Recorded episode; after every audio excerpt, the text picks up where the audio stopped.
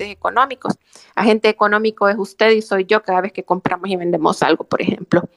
Eh, el artículo 7 vuelve obligatorio el recibir el pago en Bitcoin. Si yo le vendo un servicio a alguien, si yo de pronto pongo mi, venta de collarcitos y alguien me, quiere pagar con Bitcoin, yo lo tengo que recibir ese pago. Eso es obligatorio. Eh, con algunas excepciones de notoriedad, de incapacidad de usar la, tecnología, que realmente va a ser algo bien difícil de definir.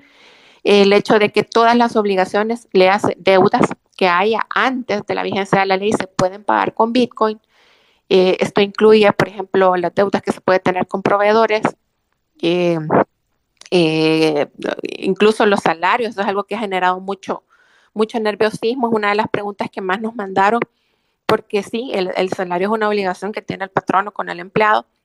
Eh, y hemos tenido contradicciones entre nuestros funcionarios. Primero un ministro de Trabajo diciendo que se está evaluando, hoy diciendo el ministro de Hacienda que no, que va a ser solo en dólares. Y de nuevo, quizás vamos a tener que esperar a que se publique el reglamento para poder tener más claridad.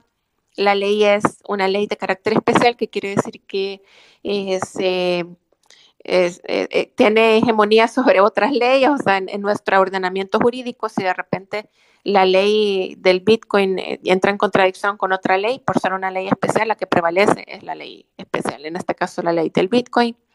El hecho de que también en la ley dice que podemos pagarle nuestros impuestos al gobierno a través de Bitcoin es otra cosa que, que ha generado por ahí preocupaciones porque el gobierno necesita dólares para un montón de cosas, entre ellas pagar el servicio de la deuda.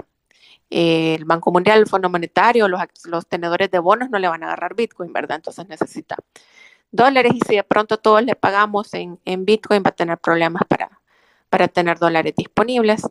Eh, también se ha generado mucha, mucha pregunta sobre este fideicomiso con el que se supone que el gobierno va a amortiguar el riesgo de volatilidad cambiaria del Bitcoin porque es un fideicomiso que manejaría Bandesal por 150 millones. Eso se oye bastante, pero ya en términos de, intercambio de dinero en una economía como la nuestra implica pocas horas, se, se agotarían pocas horas. El gobierno todavía tiene que aclarar cómo es que se va a refilar, si, si es que se va a refilar, como dijo el presidente Bukele en un espacio, si este, esto se va a refilar y cómo, ¿verdad? De dónde van a salir los fondos. Esta semana el Banco Centroamericano de Integración Económica dio una conferencia en la que dijo que le está dando asistencia técnica al gobierno para poder implementar la ley. Y creo yo que lo más importante que dijo el doctor Mossi, el presidente del BCIE, es que ellos reconocen que se va a tener que hacer otra cantidad de reformas legales para poder implementar el Bitcoin. Es decir, la vigencia de la ley del Bitcoin requiere que se cambien otras leyes nuestras. Eh, también ha habido por ahí críticas del lado de que es fácil no facturar al hacer el intercambio a través de Bitcoin, que no queden registradas esas compras y esas ventas para efectos de, fiscalización de parte del Ministerio de Hacienda, lo cual en lugar de llevarle mayor ingreso al, Estado le restaría. Esa es alguna de las cosas que han pasado de la semana anterior para acá. Todavía tenemos un montón de dudas sobre un montón de cuestiones, eh, pero más o menos eh, la información oficial de la que disponemos es esa. Eh, Napo, no sé si querías agregar algo o vamos a empezar ya con, a, escuchar a, a, la gente que se ha metido. perdón. Sí, podríamos escuchar a la gente que está metida. Yo solo quería preguntar por eh, hoy, eh, como a las cinco y media de la tarde, el Banco Mundial sacó un statement eh, ahí en Reuters que dice que, bueno, que El Salvador efectivamente le ha pedido ayuda al Banco Mundial para implementar la ley Bitcoin, pero que el Banco Mundial respondió que no puede dar soporte a este tipo de, de iniciativas. No sé si, si lo había visto Mariana o alguien más. Sí, el tema con el Banco Mundial es que el Banco Mundial no funciona como el Fondo Monetario Internacional. Ah, ese es otro tema que deberíamos de platicar, la importancia del que tenía el acuerdo con el fondo. A ver, el Banco Mundial sí da dinero y da, da apoyo a, los, a los gobiernos y de hecho está apoyando a El Salvador en algunos programas bien importantes como el de la primera infancia, pero precisamente lo que hace el Banco Mundial es apoyar esos programas específicos.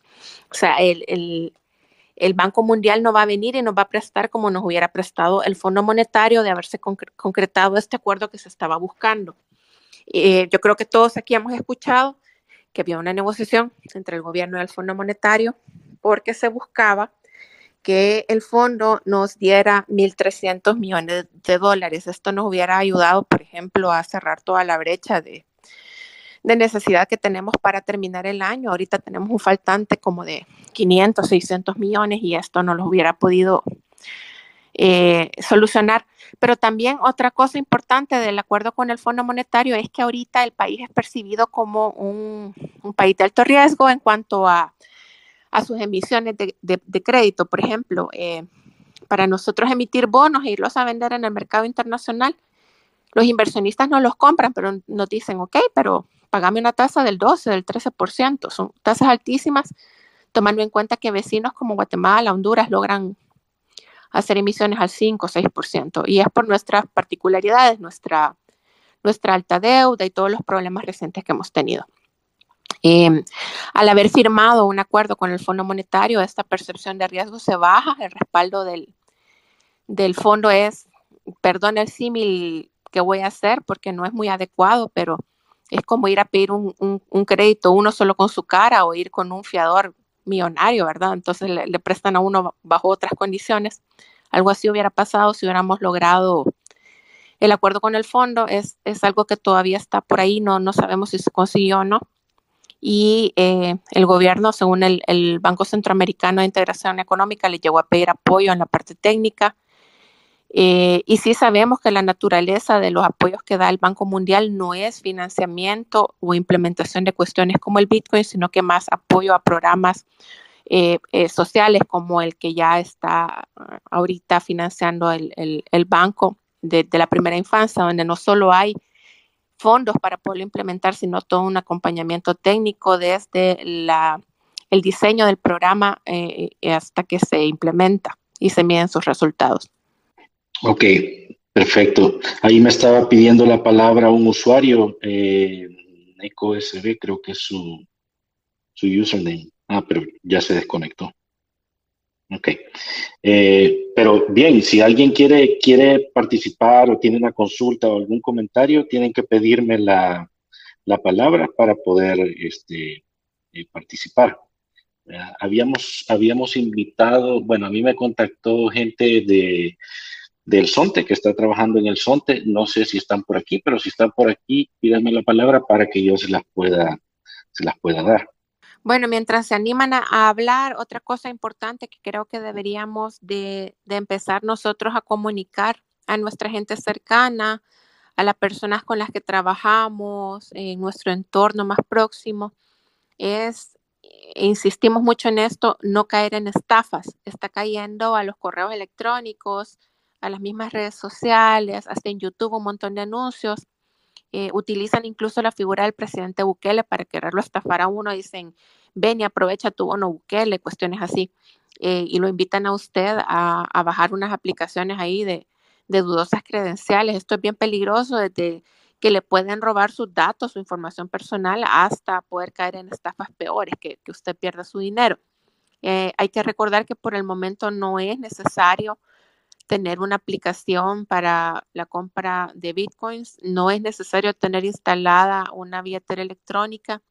Todavía estamos a la espera de los anuncios oficiales porque, según la ley, el gobierno va a crear una plataforma para poder hacer estas, estas compras y ventas y, estos cobros con, con Bitcoin y que la va a hacer precisamente de la mano con Strike, ¿verdad? Que es la aplicación que ya se utiliza allá en, en el Sonte. Entonces, mientras tanto, no es necesario, eh, no es necesario andar comprando Bitcoin, no es necesario andar instalando nada en el, en el celular. Tenga mucho cuidado con los anuncios que le llegan. Eh, invierte, te duplica tu inversión, no sé qué, este es el secreto de, del presidente Bukele, no, no caigan en nada de eso. Es, es bien peligroso ahorita, estamos súper expuestos. Eh, pareciera que nos pusimos en el radar mundial de todos los estafadores que están utilizando el Bitcoin. Em, incluso si usted es una persona que, le da curiosidad de invertir eh, o usar el Bitcoin como un activo de, de, por ahí para invertir y tratar de ver si gana dinero, recuerde que una de las principales reglas es no invertir en nada que uno no entienda bien, estudia bastante antes y si se va a meter a, invertir en esto, tiene que ser un monto que no comprometa su, su estabilidad, su economía familiar, que tenga que sea un monto que usted esté dispuesto a perder. Chivo. Eh, alguien que quiera, que quiera participar o quiera pedir la palabra, no sé si, si ya me lo están enviando y yo no lo veo, pero ah, aquí veo a alguien que quiere, veamos, quiero ver quién es. No sé si es mi app la que está vieja, pero ah, eh, Mabel y Jorge Colorado quieren participar.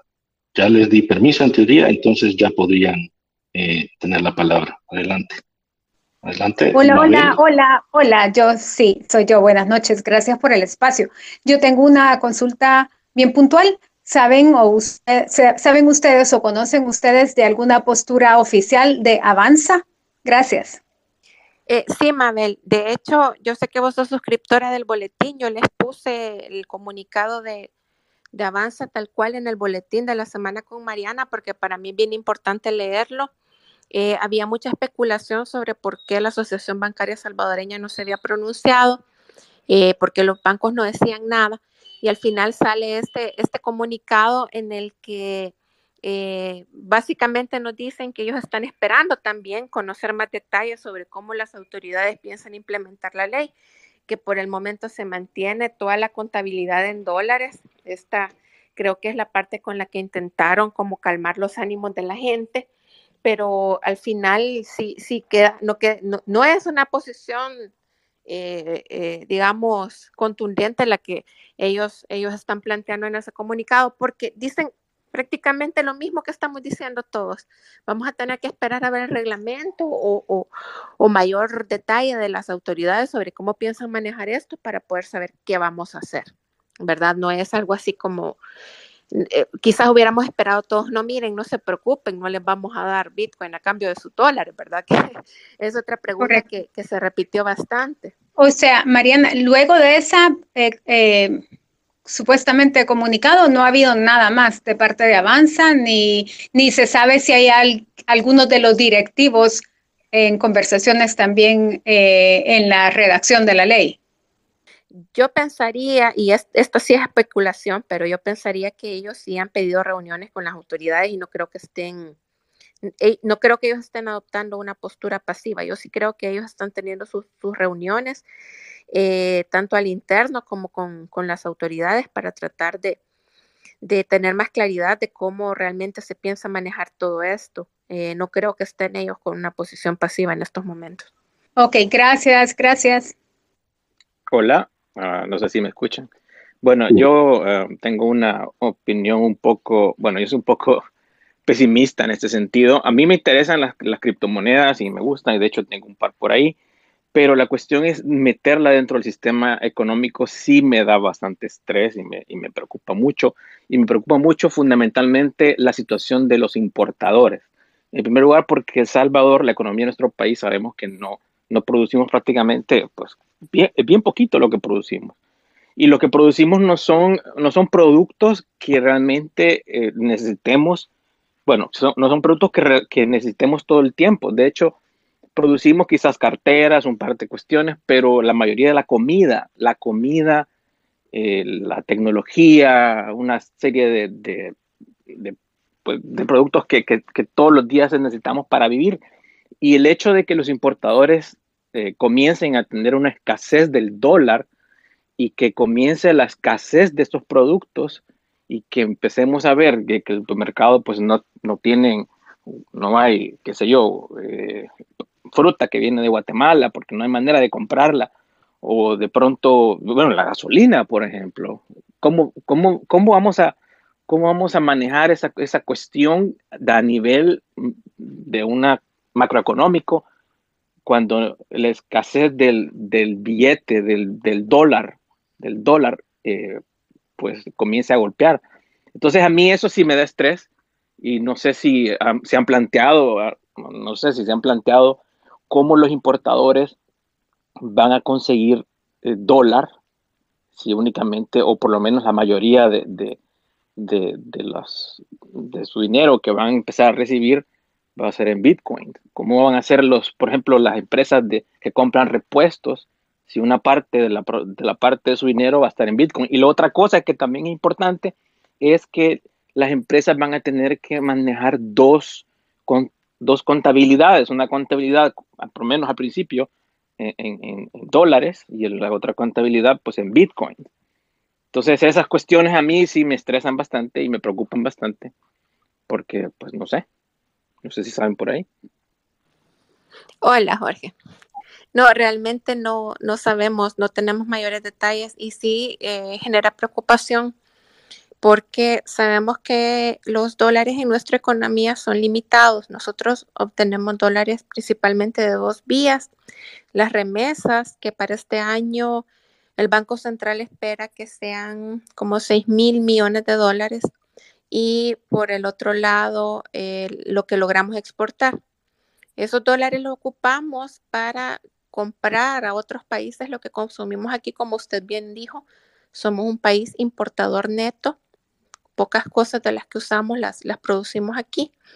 Y también esos dólares los ocupa el gobierno para lo que se denomina el servicio de la deuda, el pago de la deuda externa el limitar la cantidad de dólares disponibles en la economía es peligroso, eh, como usted bien dice, porque por un lado tendríamos menos dólares entrando ya que se está promoviendo que las remesas se envíen a través de Bitcoin o por el otro lado habría más demanda de dólares hacia afuera en tanto que si bien es cierto que hay algunos entusiastas del Bitcoin que son inversionistas, que son empresarios que quieren venir a ver si ponen su negocio, etcétera.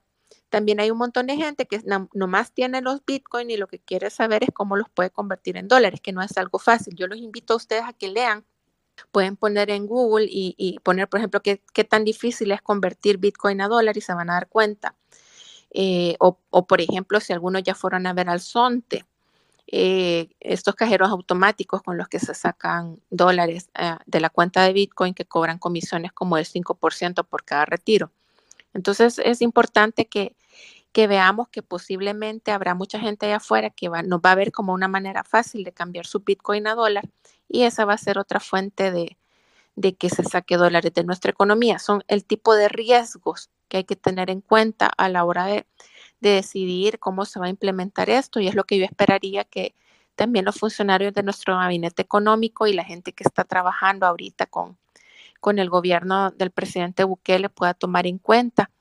El, una cosa que a mí me llamó también bastante la atención en, en la conferencia del BCIE es que reconocían que a nivel mundial no hay muchos expertos en Bitcoin y que estaban haciendo como un rastreo mundial de ver quiénes habían tenido experiencias exitosas en Bitcoin para llamarlos y, utilizarlos como o contratarlos como técnicos en, este trabajo que se está haciendo en estos tres meses antes de que entre en vigor la ley.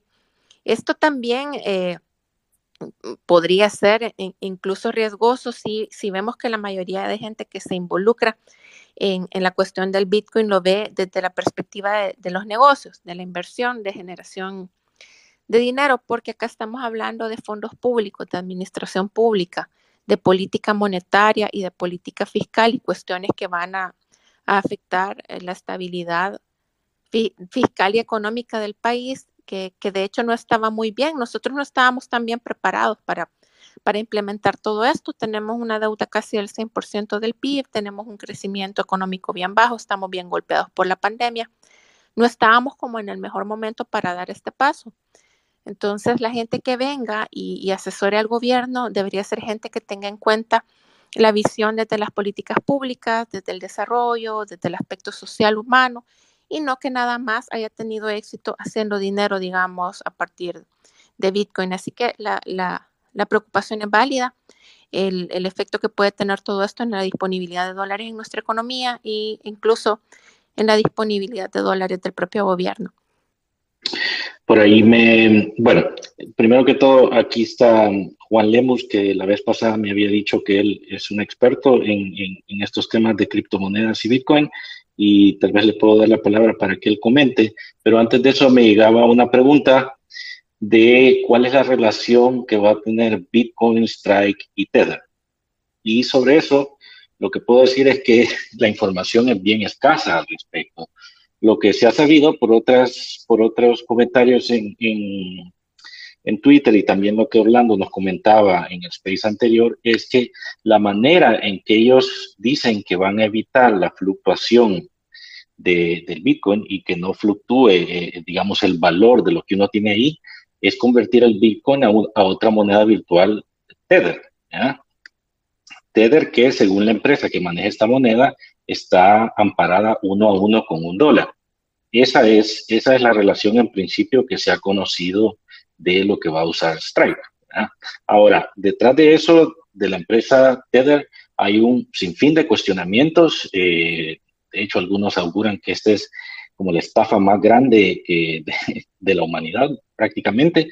Pero, eh, como, como les repito a este usuario que hizo la pregunta, es información bastante escasa porque la propia empresa Stripe no, no, no ha revelado nada y el gobierno tampoco. Eh, Pero sí creo que, creo que vale la pena, Napo, hablar sobre este Tether. A mí me, me llamó mucho la atención. ¿Cómo, ¿Cómo, dice Strike que le blinda su dinero a usted cuando lo deposita? Usted compra Bitcoin, pero al momento de entrar a su billetera electrónica se convierte en Tether. El Tether tiene em, paridad con el dólar, entonces eso no, no, fluctúa mayor cosa. Y luego cuando usted lo quiere hacer líquido para pagarle a alguien más con Bitcoin, ese Tether se vuelve a convertir en Bitcoin.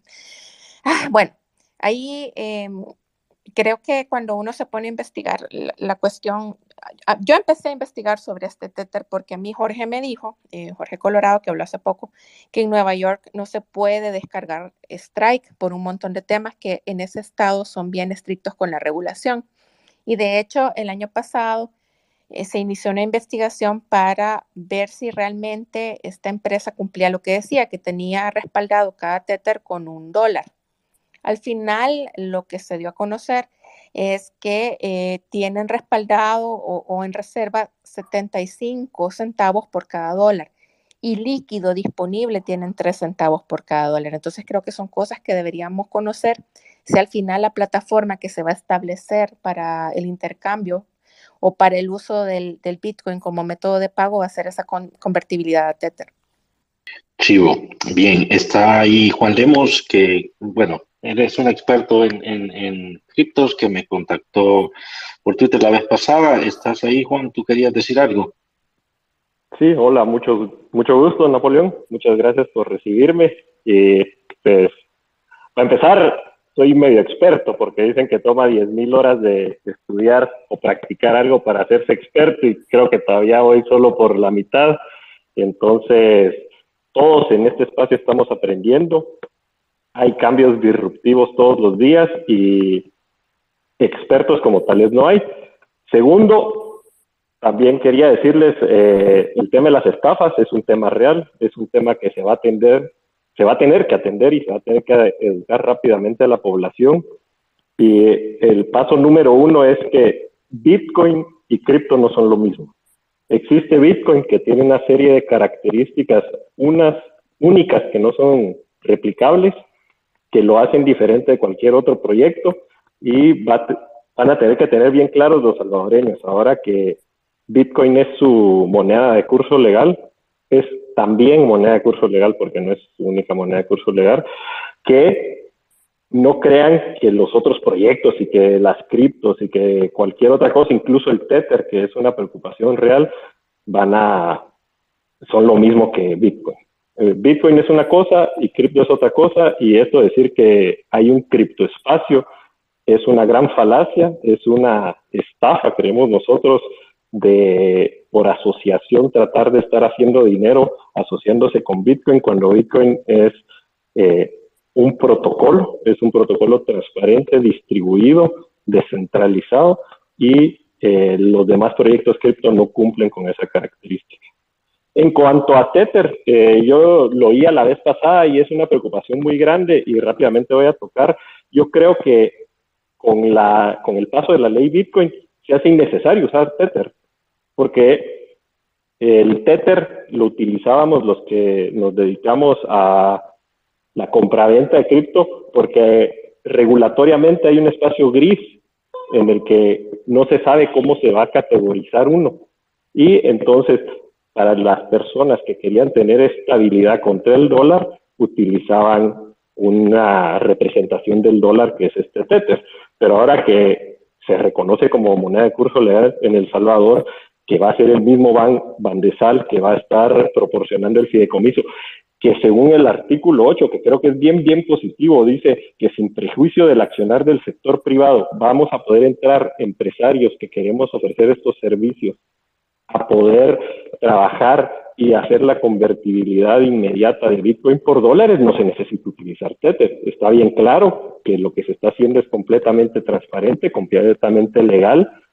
La unidad contable es el dólar. La mayoría de gente va a necesitar dólar para todo y cualquier persona que esté convirtiendo Bitcoins a dólares lo va a hacer directamente a dólares. Ya no se necesita utilizar el Tether. Entonces, y aquí me voy a desviar un poco porque las preocupaciones eh, son derivadas de una acción política y de pasar la ley rapidísimo. Yo siempre digo, no confío, yo no confío en ningún político. No sé qué es lo que quiere para él, seguro tiene sus intereses propios. Y yo la verdad, quizá con dos dedos puedo contar las veces que un político ha optado en el interés del pueblo y no en el interés propio. Pero habiendo dicho eso, hay veces que actuando en interés propio, los políticos por accidente le traen un gran beneficio a la población, a sus compatriotas. Y yo creo que este es uno de esos casos. Y yo quisiera eh, que aparte de ver que sí es importante y que sí va a afectar lo que está haciendo el gobierno, no hay que subestimar lo que vamos a hacer en la iniciativa privada, no hay que subestimar lo que van a hacer los individuos. Y como nace la iniciativa de Bitcoin Beach es el ejemplo perfecto. Un individuo pagándole a gente ociosa para que recogiera basura, pagándole en Bitcoin, educando a la comunidad de cómo lo podían utilizar como unidad de intercambio, que hubo, como decían, eh, la escasez de dólares en esa comunidad y tuvieron una salida.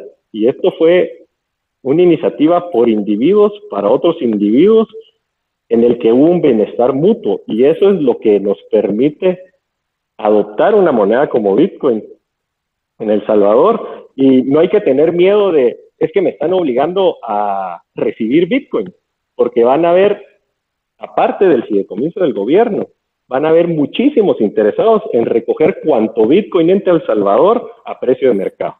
Eso estoy completamente seguro van a haber un montón de personas que van a estar interesadas en convertirse procesadores en procesadores de pagos de Bitcoin. Entonces uno, si como empresario o como individuo no quiere saber nada de recibir Bitcoin, puede básicamente contratar uno de estos servicios eh, de procesamiento de pago, que van a recibir el Bitcoin por ellos, que lo van a recibir con comisiones más bajas que los procesadores de pago como Visa. Y esto va a ser eh, un positivo para todas las personas que estén recibiendo Bitcoin de afuera poder tener el beneficio real de, por ejemplo, las remesas, que se habla mucho de haber recibido ese 10%, ese 6%, ese 3% más en su remesa a la hora de recibirla con Bitcoin. Y va a ser un beneficio real para los individuos. Y yo, la razón por la que quería y por la que le pedí a Napoleón que me diera espacio para platicar es que son grandes los riesgos. Y, sí es real que no se puede confiar en el gobierno y todavía estamos pendientes de ver qué normativas pasan alrededor de la ley Bitcoin y hay que estar pendientes de que no lo utilicen como una herramienta más eh, en contra de la población. Pero a todas luces, más grande que ese riesgo es la oportunidad y la oportunidad a nivel de individuos, a nivel de iniciativa privada, de beneficiarse de un dinero que no está controlado por nadie, que es un protocolo con reglas claras, que si las seguimos, estamos usando Bitcoin, y el que no las está siguiendo, no está usando Bitcoin. Entonces, le devuelve la soberanía financiera a las personas, y esto es, en, al fin y al cabo, empoderador para la población. Y todos los que no quieran asumir ningún riesgo con Bitcoin, básicamente no lo van a tener que tocar. No veo yo o más bien hasta el momento no se ve nada en esta ley que obligue a nadie que no quiere saber nada de Bitcoin tener que usarlo. Gracias, Juan. No sé si hay alguien que quiera responder lo que ha dicho Juan. yo, ¿Quién, Mariano, yo. aprovechando, ¿no? O sea, yo sé que eh, Mario le va a poder contestar muy bien la parte tecnológica. Yo nada más quiero decir que por desgracia sí, a nosotros ya, ya nos pasó, nos dijeron que el dólar iba a circular junto al colón y ¡tarán! estamos dolarizados. Eso por un lado. Por el otro lado, eh, sí, el hecho de que el gobierno pueda pagarle a sus proveedores y a, bueno, cualquier cantidad de empleados públicos que hay con, con Bitcoin nos pone en un riesgo bien grande. Eh, los economistas, por ejemplo, estudian el caso eh, de la moneda que tuvo en su momento Argentina, con la que se le pagaba a los empleados públicos, fue un desastre. Eh, son el tipo de cosas que nosotros vemos. Yo creo que acá nadie está cuestionando los beneficios que puede tener el Bitcoin, la innovación, el, de hecho el ejercicio que se estaba haciendo en el SONTE. Creo que lo que cuestionamos es que se está haciendo, como nos están diciendo internacionalmente, un gran experimento, un gran laboratorio aquí, donde por desgracia el riesgo sí lo estamos asumiendo todos, principalmente porque se habla de que es, el gobierno el que va a manejar la parte de la volatilidad a través de un fideicomiso y el dinero no es del gobierno, el gobierno no tiene dinero, es, es plata de todos en un momento en el que nos hacen falta 600 millones de dólares para terminar el año. Entonces yo creo que son riesgos válidos. Yo, yo entiendo el entusiasmo que tienen ustedes en, la parte tecnológica y en el potencial del, Bitcoin, pero también eh, escuchémonos mutuamente, pues, ¿verdad? Eh, hay riesgos económicos que no podemos negar y por desgracia la ley en su artículo 7 y, en, otros, otro montón de artículos hace eh, una cuestión de política pública el riesgo asociado al Bitcoin. Hola, ¿me escuchan? Estoy perdido? Sí, se escucha. Sí, te Hola. Mario, dale. es que la, recuerdo que la de la semana pasada me daba risa porque hubo un momento que, que no escuchaba Napo y, y, y, me tuvieron que cerrar el micrófono porque no me callaba. pero si me escuchan, ahí me callan. Ah, hola a todos, otra vez.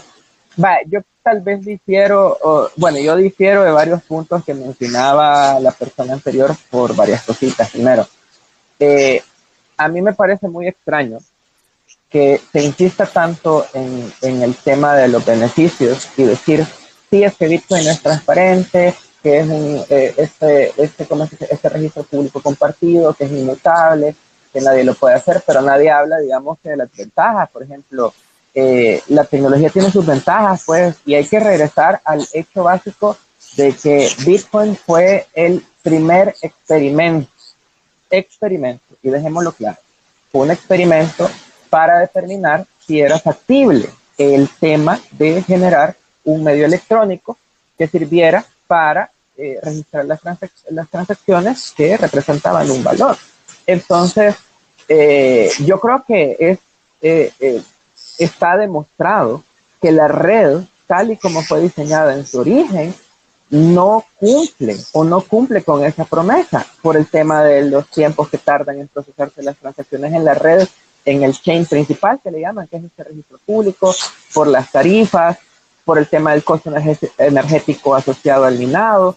Eh, ha sido hasta años después que cuando se comenzaron a dar cuenta de que, eh, de que existían todas esas limitaciones que se comenzaron a crear otras tecnologías encima de la implementación original Bitcoin para poder más o menos evadir, digamos, esos problemas de diseño, porque hay que decirlo, son problemas de diseño. O sea, sí es un, transparente, sí es completamente distribuida, pero no escala. Así como se lo inventaron, no escala. Al menos no para reemplazar las transacciones al día a día, que era como la visión y original que se imagina. Entonces, eh, yo creo que eso hay que decirlo, porque a mí personalmente me genera mucho ruido de que mucha gente que dice que está metida trabajando con eh, blockchain, con criptomonedas, que sabe de esto porque lo ha experimentado o, o, tiene un su ratito trabajando, no menciona nunca esto. Para mí eso genera muchísimo, muchísimo, muchísimo ruido.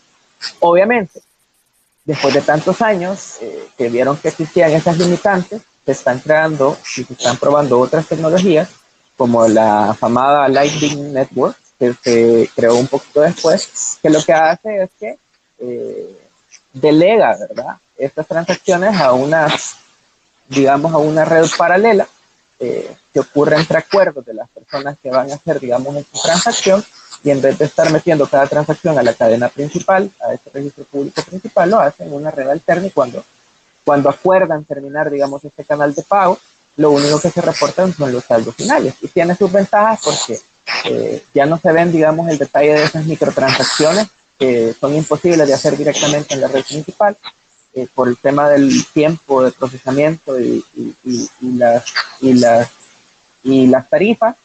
Eh, y también permite, digamos, usar, digamos, Bitcoin para transacciones del día a día. Pero yo creo que es muy importante también decir que no se ha probado bien a escala es algo que sí existe alrededor del mundo, mucha gente lo está haciendo, pero todavía es también muy experimental.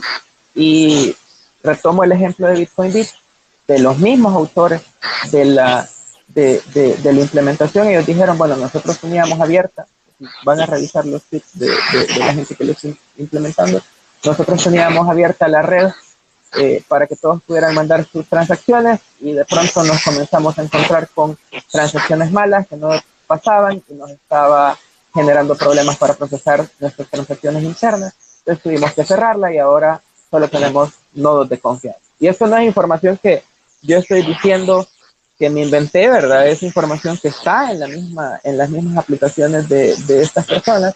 Entonces, hace que te generes preguntas, pues, si esta red, si esta tecnología es prometedora, porque supuestamente puede eh, manejar el volumen de transacciones que, que, lo pondría al mismo nivel de sistemas tradicionales centralizados, entonces, ¿por qué eh, se cierra una implementación local, verdad? Y, yo creo que ahí hay que ser muy crítico.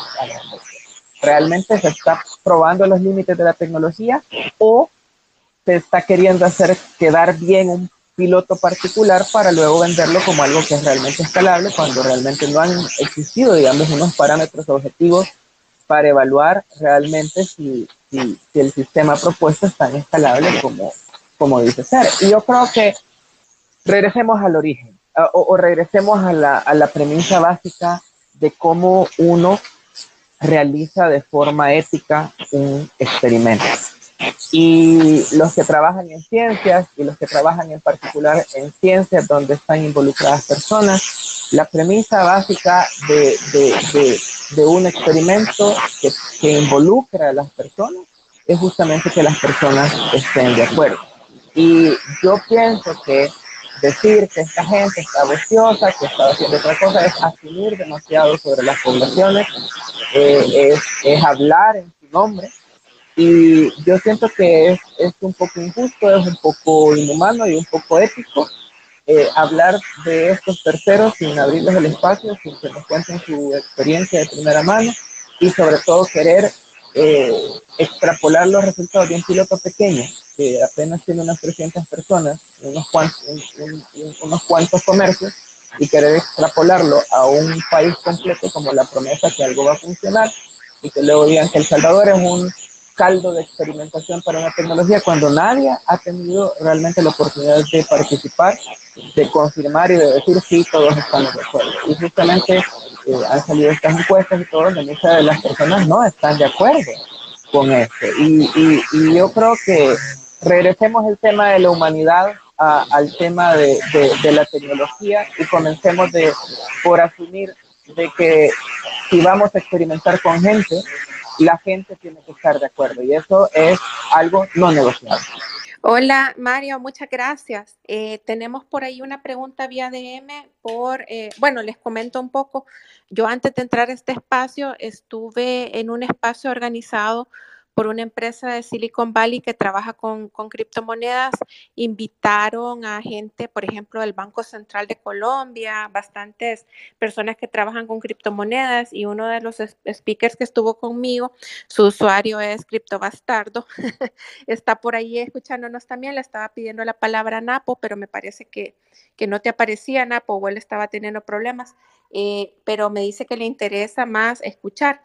Él manda una pregunta, dice, eh, ¿Qué forma creen que podemos ayudar los que conocemos un poco más desde fuera? Esa es la primera pregunta. Y la segunda pregunta es, eh, ¿hay suficiente penetración tecnológica para que se usen pagos con Bitcoin? Sí, ahí las disculpas del caso que no siempre me llegan los, los, los requests, entonces eh, está un poco glitchy la, la, aplicación, pero, pero sigan intentando. Alguien que quiera. Quizás le, le contestamos ahí, Napo, sí. eh, cómo, cómo, nosotros creemos que la gente de fuera puede, puede ayudar. Yo, yo doy mi parte de la respuesta y les, les, cedo el micrófono a ustedes que saben más de la parte tecnológica, pero para mí fue revelador participar en este espacio con puros extranjeros porque al principio había un tono muy entusiasta sobre lo que está haciendo El Salvador y no sé qué. Luego que yo hablé y les expliqué que no fue una medida consultada, que todos nos enteramos por, por el video del presidente en la convención del Bitcoin de Miami, que tres días después ya era ley de la República, eh, la situación en la que estamos en la parte fiscal, económica y social, eh, incluso todos estos muchachos que se ve que están muy metidos en la parte tecnológica, eh, como que cambiaron su percepción y cambiaron su visión de cómo, de cómo se están haciendo las cosas acá. A mí me pareció súper enriquecedor. Yo lo primero que le diría eh, eh, a es que eh, promuevan la participación de salvadoreños en los espacios de discusión, pero no solo estos salvadoreños que están en, en, empresas que van a implementar el Bitcoin y que pueden tener algún tipo de beneficio, sino que también otro tipo de salvadoreños. Acá hay, hay mucho es experto en tecnología que igualmente tiene sus reservas. Entonces, escuchar esas voces que quizás no son parte interesada es bien importante. Yo, yo desde mi perspectiva como periodista te pediría que busques eh, que más gente que está involucrada en el debate internacional de lo que está pasando aquí nos tome en cuenta los salvadoreños a la hora de discutir, porque yo sé que desde afuera se oye bien bonito y todo, pero los que estamos aquí no lo vemos así, no necesariamente y no la mayoría, como lo pudo eh, revelar una encuesta que, que, hoy presentaba la Cámara de Comercio, que hay muchas dudas, mucha preocupación. Eh, luego en la parte tecnológica, yo sé que estamos muy mal en, en, en, cuanto a conectividad, pero ahí te pueden contestar mejor Napo y Mario. Hola, eh, tuve que moverme a otro lugar un poco con menos ruido porque creo que, que no se escuchó lo último que dije. Eh, ahí me avisan si, si, si no me escuchan. el tema de la tecnología eh, y ponía un ejemplo hoy en mi Twitter hoy temprano. Eh, lo que pasa es que el tema de, del dinero digital, y no voy a hablar específicamente de tecnologías basadas en criptomonedas, sino que en todos los medios de pago electrónico. Siempre se ponen como ejemplo para generar acceso, para dar la oportunidad a gente que no está bancarizada, para permitir a más personas participar de, del mercado formal, de, de que puedan acceder a créditos y todo. Pero, eh, como bien decía alguien, no recuerdo en el espacio que, que, que, que estuviste, Mariana, hoy temprano, decía, no podemos hablar de eso sin antes resolver el tema de la brecha tecnológica, de conectividad, de educación, de conocimientos de la población. Y usualmente se dan ejemplos de países donde ya existía infraestructura. Eh, siempre ponen el ejemplo de China. En China ya es rarísimo, yo creo que al menos en las grandes ciudades, nadie utiliza efectivo porque tienen otros mecanismos de pago electrónico, pero los tienen porque ya tienen una infraestructura y los mecanismos de pago se pusieron después de que esa infraestructura existía.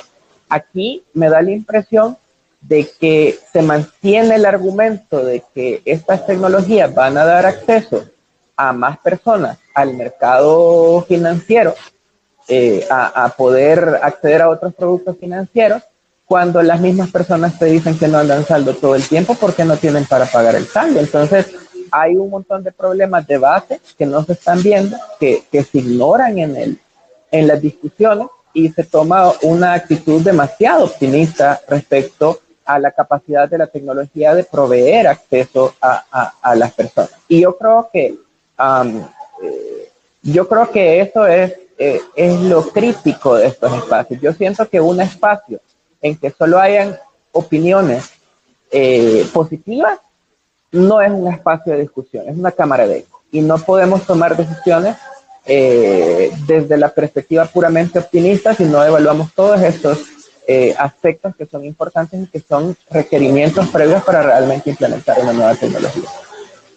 Sí, estaba ahí, bueno, Camila Compton me está pidiendo la palabra, estoy viendo por qué el app no me lo muestra, pero voy a seguir intentando. Mientras tanto, Víctor me había pedido la palabra, eh, quizás quería comentar algo o abonar a la, a la, discusión actual. Adelante. Hola. Víctor Hugo Suazo, ¿nos escuchas? Hola, sí, ¿me escuchan? Sí, adelante. Ok, buenas noches, eh, saludos Napoleón, gracias por organizar este espacio y a todos los que están pendientes de, de este. Yo les quería hacer un comentario en cuanto a, a la ley y es concretamente el artículo 8 que está relacionado con el artículo 14 y se refiere a la convertibilidad. Y si nosotros eh, leemos con detenimiento la redacción, la convertibilidad no la realiza el Estado, no la, no la va a realizar el Estado, siempre la realizan los particulares. El Estado proveerá los medios o alternativas, que es lo que que expresamente menciona la ley. Entonces, no es pan de sal ni el fideicomiso quien va a realizar esa convertibilidad y quien va a asumir el riesgo de la convertibilidad. Siempre serán los particulares. Y otra cosa, eh, eh, con respecto al artículo 14, que creo que debería tomarse muy en cuenta, es que menciona que se va a crear un fideicomiso en Bandesal no es Bandesal quien va a administrar este fideicomiso, aunque se asume, pero no lo menciona la ley, de que eh, Bandesal va a tener participación en, ese fideicomiso. Ahora bien, Bandesal, al ser un ente público, obviamente por el principio de legalidad, sus funciones están limitadas a lo que establece la ley. Y dentro de sus facultades, sí está la de administrar fideicomisos, pero únicamente cuando estos son en el marco de los objetivos de su ley de creación. Y la política monetaria no es uno de esos objetivos.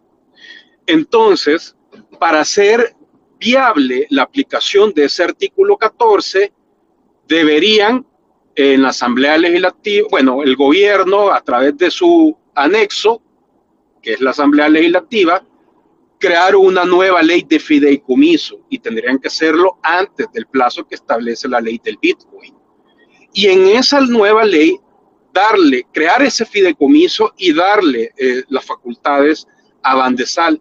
De momento esto no sucede y no podría aplicarse ese artículo 14. Otro aspecto a tomar en cuenta es que un fideicomiso es una persona jurídica distinta a el Estado.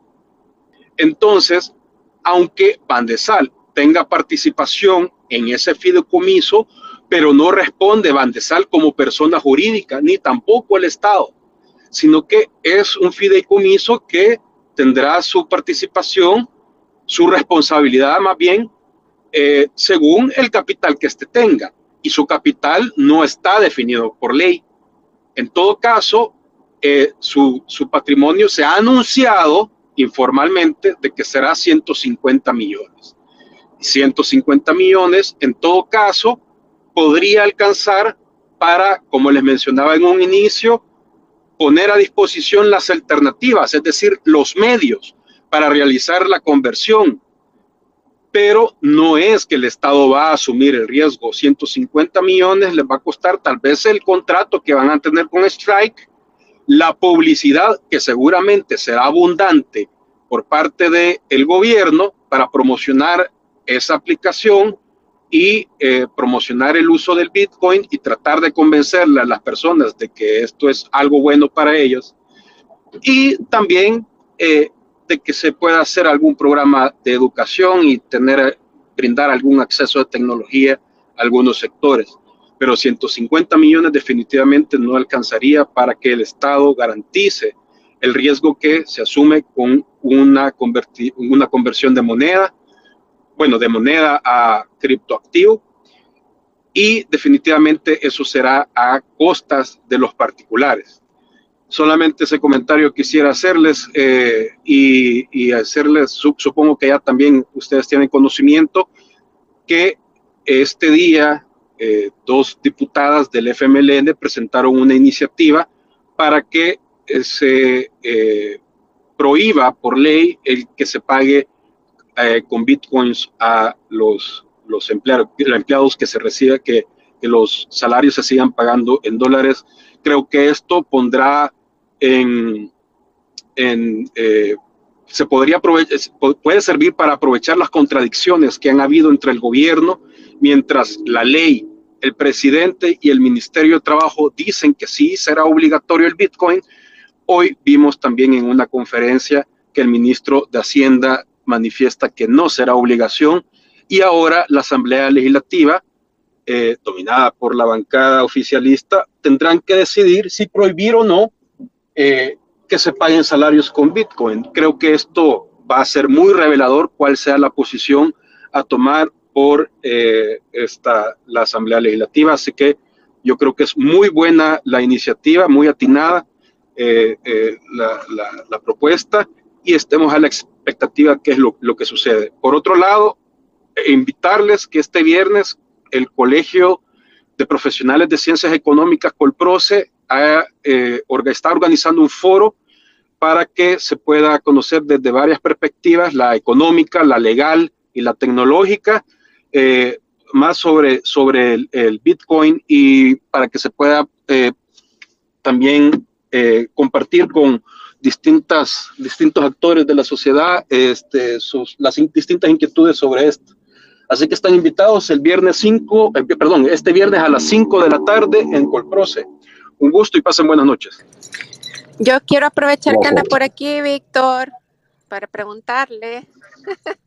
bueno, primero, sí, yo quiero aprovechar para preguntar primero, eh, porque realmente en el espacio que estuvo el presidente Bukele, eh, en el que le dijo a todos estos empresarios del Bitcoin que el gobierno iba a manejar este fideicomiso, incluso hablaba de que no es el objetivo comprarle Bitcoin a la gente y salirlo a vender afuera, sino que conservarlo.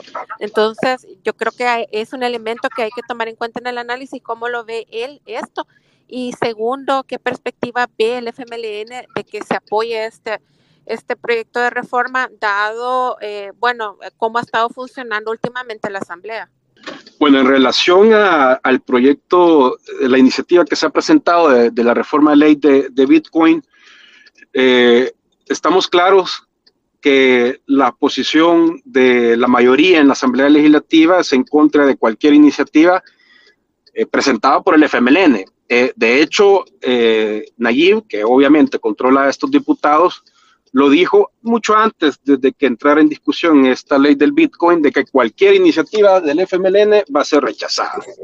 Tengan razón o no, sea legítima o no. Entonces ahí ya se sabe, pero va a quedar este, clara cuál va a ser la postura del gobierno. La ley es clara también en su artículo 7 cuando dice que los pagos este, son, eh, aceptar los bitcoins cuando son eh, ofrecidos como pago es obligatorio. Pero dado que eh, el ministro de Trabajo manifestó de que estaban evaluando pagar salarios con bitcoins eh, y luego el ministro de Hacienda ha manifestado lo contrario, pues esa contradicción creo que podría aclararse no con meras declaraciones, sino con una acción concreta que sería una votación en la Asamblea Legislativa. Entonces creo que esa es la importancia de, la propuesta eh, que, quede sentado, de, digamos, de manera oficial. Ahora, con la expectativa que se tiene sobre las declaraciones del presidente, pues una cosa es lo que, lo que él pueda decir y otra cosa es lo que está en la ley. Y en vista de lo que está en lo poco que está en la ley, eh, se prevé lo que han manifestado varios economistas de que existe un riesgo grandísimo de que eh, eventualmente haya falta de, liquidez de divisas, divisas reales como el dólar, claro.